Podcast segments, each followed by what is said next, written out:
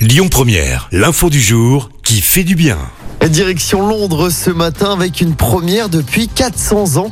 Les castors ont fait leur retour. Deux mammifères ont été réintroduits, un mâle et une femelle de deux ans chacun.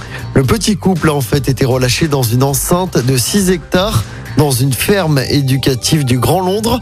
Le but, consolider les écosystèmes dans les villes de la banlieue et faire face au changement climatique.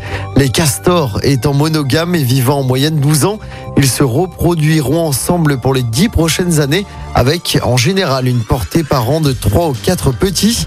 Ils auront un rôle très important pour la préservation de l'environnement, outre l'intérêt contre les inondations des barrages construits par les castors.